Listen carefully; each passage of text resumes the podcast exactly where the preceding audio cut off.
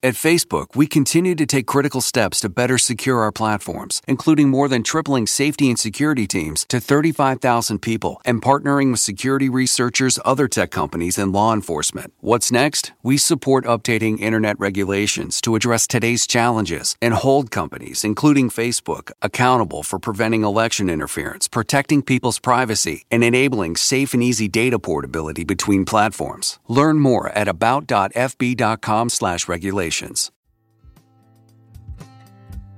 Buenas a todos madridistas. Hoy tenemos un nuevo episodio que en mi opinión va a ser re chingón. ¿Es así o no es así, Pablo?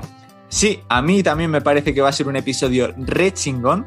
Hoy vamos a analizar la ida de los cuartos de final de la Champions, en la cual el Madrid ha ganado 3 a 1 a Liverpool. Dos goles de Vinicius, un gol de Asensio y un gol de Salah por parte del el Liverpool. Un partidazo que si quieres podemos pasar a analizar, aunque antes creo que quieres mencionar algo. Mencionar la porrita, que me la ha llevado, un 3 a 1, la he acertado. Y tú, tú dijiste un 2 a 0, ¿no? Dije un 2 a 0, sí que es verdad que, que dijiste 3 a 1. Pues habrá que hacer algo, ¿no?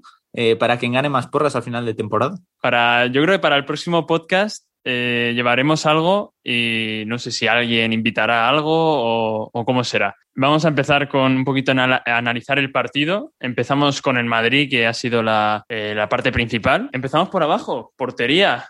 Portería y defensa. Sí, empezamos por la portería. Thibaut Courtois recibió un gol en el único tiro del Liverpool a puerta. Sí que es verdad que fue un gol bastante de rebote y tuvo mala suerte pero estuvo bien por arriba en los balones de corners, así que no tengo nada que reprocharle. Y por parte de la defensa, eh, un partido increíble. Los cuatro estuvieron magníficos. Si te parece, eh, podemos empezar hablando de Lucas, que desde mi punto de vista, defensivamente, estuvo increíble tapando a Mané todo el partido. La verdad es que sí. Si habéis escuchado los anteriores podcasts, sí que es verdad que no ha estado a un gran nivel, pero defensivamente ha estado espectacular. Ha tapado a Mané junto con Asensio, que la verdad que ha ayudado mucho en defensa. Los dos centrales también muy sólidos. Militao achicando todo el agua por arriba, por así decirlo, porque sacó, eh, sacó todos los balones aéreos. Yo veía la cabeza Militao todo el rato, no sé tú. Y luego Nacho, por el otro lado, Nacho y Mendy taparon a un Salah que se, se llegó a desesperar. Sí, acabó desquiciado Salah el partido de Nacho fue increíble, le tapaba, le tapaba por el centro todo el rato y Mendy le cubrió muy bien también, eh, no le dejaba avanzar y estaban Mané y Salah desquiciados arriba. Sí que es verdad que Diego Jota estuvo bien porque se metía entre medias, pero tampoco podía pasar. Militao estuvo bien por arriba, como has dicho, así que un 10 para la defensa del Madrid. Sí, porque fue muy sólido y como has dicho tú, Diego Jota se movió entre líneas, pero no, no, no le llegaban balones. Era imposible de traspasar ese muro, porque es que además el centro del campo espectacular también. Casemiro, obviamente, cerrando muy bien. Y luego Cross y Modric. ¿Qué nos puedes contar? Pues el partido de Casemiro, como has dicho, fue muy bueno. La primera parte, sobre todo. Yo creo que se unió un poco que Casemiro estaba muy bien en esa primera parte y que Liverpool no conseguía pasar. Eh, pero yo creo que más que desmérito del Liverpool es mérito de Casemiro. Hizo un buen partido en la primera parte Casemiro. Y bueno, luego lo de Cross y Modric es espectacular.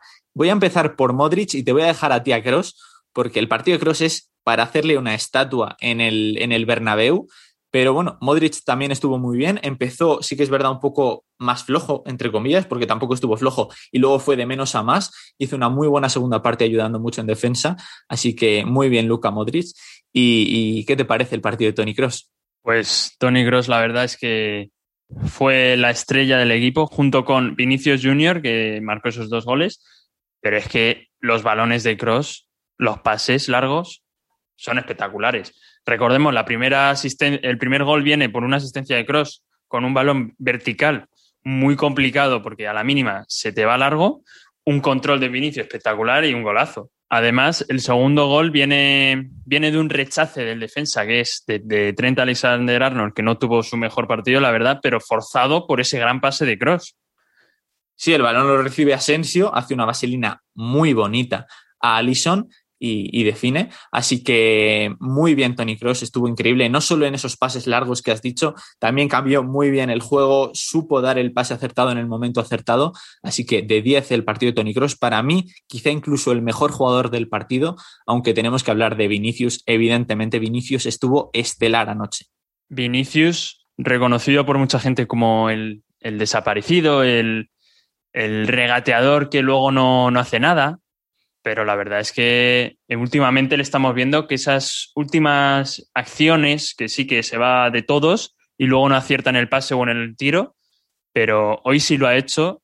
Hoy ha hecho su carta de presentación ante toda Europa y nos ha dejado a todos, la verdad, que boquiabiertos.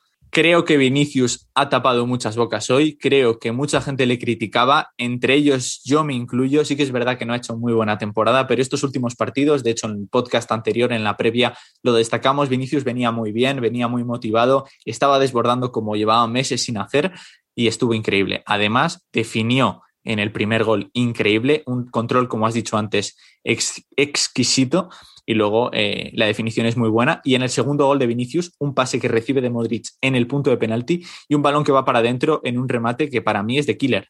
Sí, la verdad, de, auténtico killer.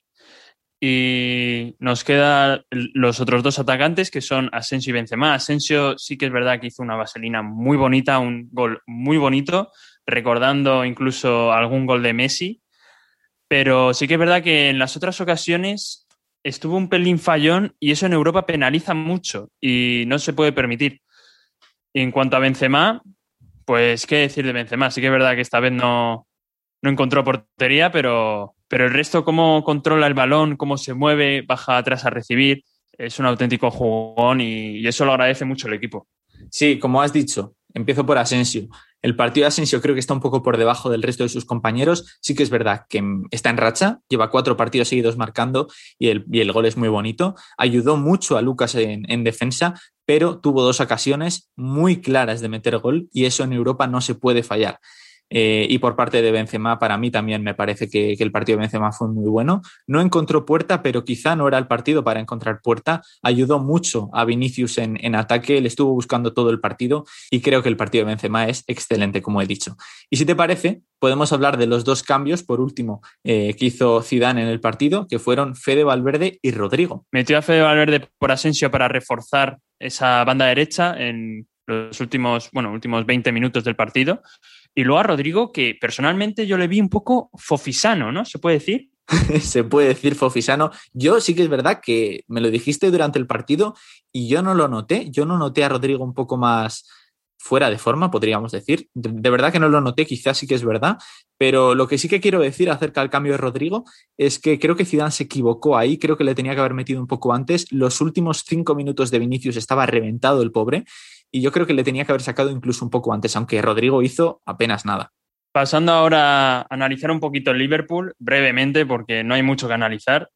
El Madrid le anuló muy bien, le ganó la partida Zidane a Jürgen Klopp tácticamente y mira que Jürgen Klopp para mí es uno de los mejores entrenadores de, de Europa y del mundo. Pero ¿qué podemos destacar del Liverpool? Pues a mí me parece que si hay que destacar algo es ese comienzo de la segunda parte. Seguramente Jürgen Klopp eh, les metió mucha caña después de una primera parte nefasta en la cual no generaron peligro, estuvieron súper mal atrás. De hecho, hizo un cambio Klopp antes del descanso, quitó a Keita y metió a Thiago para tener un poco más de control en el centro del campo, cosa que se vio en la segunda parte, pero sí que es verdad que duró 10 minutos. Metieron el gol y el Madrid se recompuso. Un cambio muy sorprendente porque no se suele ver cambios en la primera parte intentó meter un equipo un poco más físico con Keita, que luego le cambió por Thiago porque vio que, no funcionaba. Pero es que si analizamos, desde el portero hasta el delantero estuvieron todos mal. Nadie estuvo ni un poco acertado, ni el propio portero, que tampoco está en racha. Sí que es verdad que Liverpool lo está haciendo bastante mal en liga, en Champions no iba mal, pero en este partido no ha estado a la altura de lo que es la competición. Sí, estoy completamente de acuerdo. Sabemos que hay un partido de vuelta, esto es así, eh, el Real Madrid lleva una ventaja de 3 a 1. Es un muy buen resultado para llevar a Anfield. El Madrid es, es, un equipo que suele meter gol, así que creo que tampoco va a pasar muchos apuros para conseguir anotar allí, eh, pero tiene que estar concentrado el equipo. El Liverpool va a ser mucho más físico allí, seguro que están mucho más motivados, así que la eliminatoria está encaminada, pero está abierta. Recordemos que esto es ida y vuelta, que ese gol al Liverpool le da mucho, un gol fuera de casa, y que se han visto grandes remontadas en la Champions. El Madrid remontó muchas veces, al Barça lo han remontado muchas veces también. Y estos son dos partidos, 180 minutos y hay que darlo todo.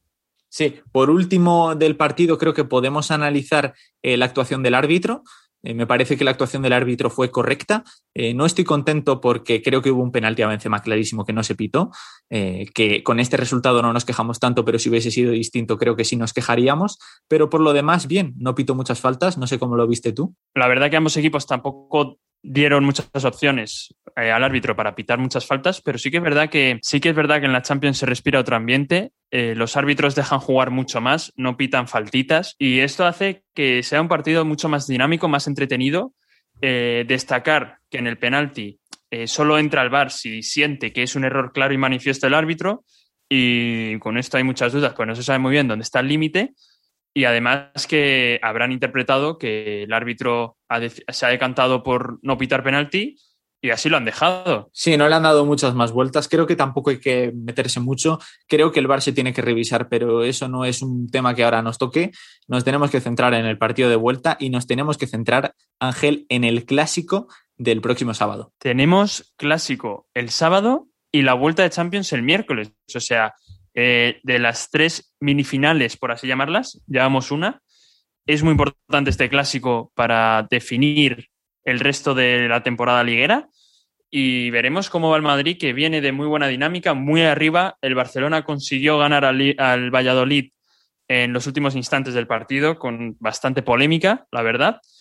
Y analizaremos en el próximo podcast la previa de dicho partido Hablaremos largo y tendido de, cómo viene el Barcelona, de cómo viene el Madrid de estos últimos partidos, porque es un partido importante, pero el Madrid no se tiene que olvidar que está en medio de una eliminatoria de Champions que es muy importante y lo tenemos bastante bien. Por último, mencionar el resultado de las demás eliminatorias. El Manchester City consiguió ese triunfo por 2 a 1 ante el Dortmund en su casa, eh, in extremis también en el minuto 90. Eh, por otro lado, el Oporto Chelsea ganó el Chelsea fuera de casa 0 a 2, que tiene la eliminatoria bastante encaminada. Y por último, ha ganado el PSG al Bayern en casa del Bayern, 2 a 3. Fue un partido que debería haber ganado el Bayern, la verdad. El PSG las tuvo y las metió. Estoy completamente de acuerdo. El PSG ha ganado porque tiene a Neymar y porque tiene a Mbappé, pero el Bayern ha jugado un mejor partido y yo también creo que, que eso es así. Pero bueno, esto es la Champions, sabemos cómo funciona y están todas las eliminatorias muy abiertas. Por último, agradecer mucho el apoyo que nos habéis dado, sobre todo en la previa del Madrid-Liverpool. Hemos recibido mucho apoyo y muchas escuchas por vuestra parte. Y yo me despido por aquí. Muchas gracias a todos. Me sumo de nuevo a tus palabras de agradecimiento. Eh, sí que es verdad que este post quizá llega un poco tarde porque, porque el partido fue ayer por la noche y seguramente lo estéis escuchando en la mañana de dos días después. Pero, pero bueno, esto funciona así. Estamos muy contentos, muy motivados y con ganas de la previa de ese Barça Real Madrid. Muchas gracias, un saludo y nos escuchamos pronto. Chao.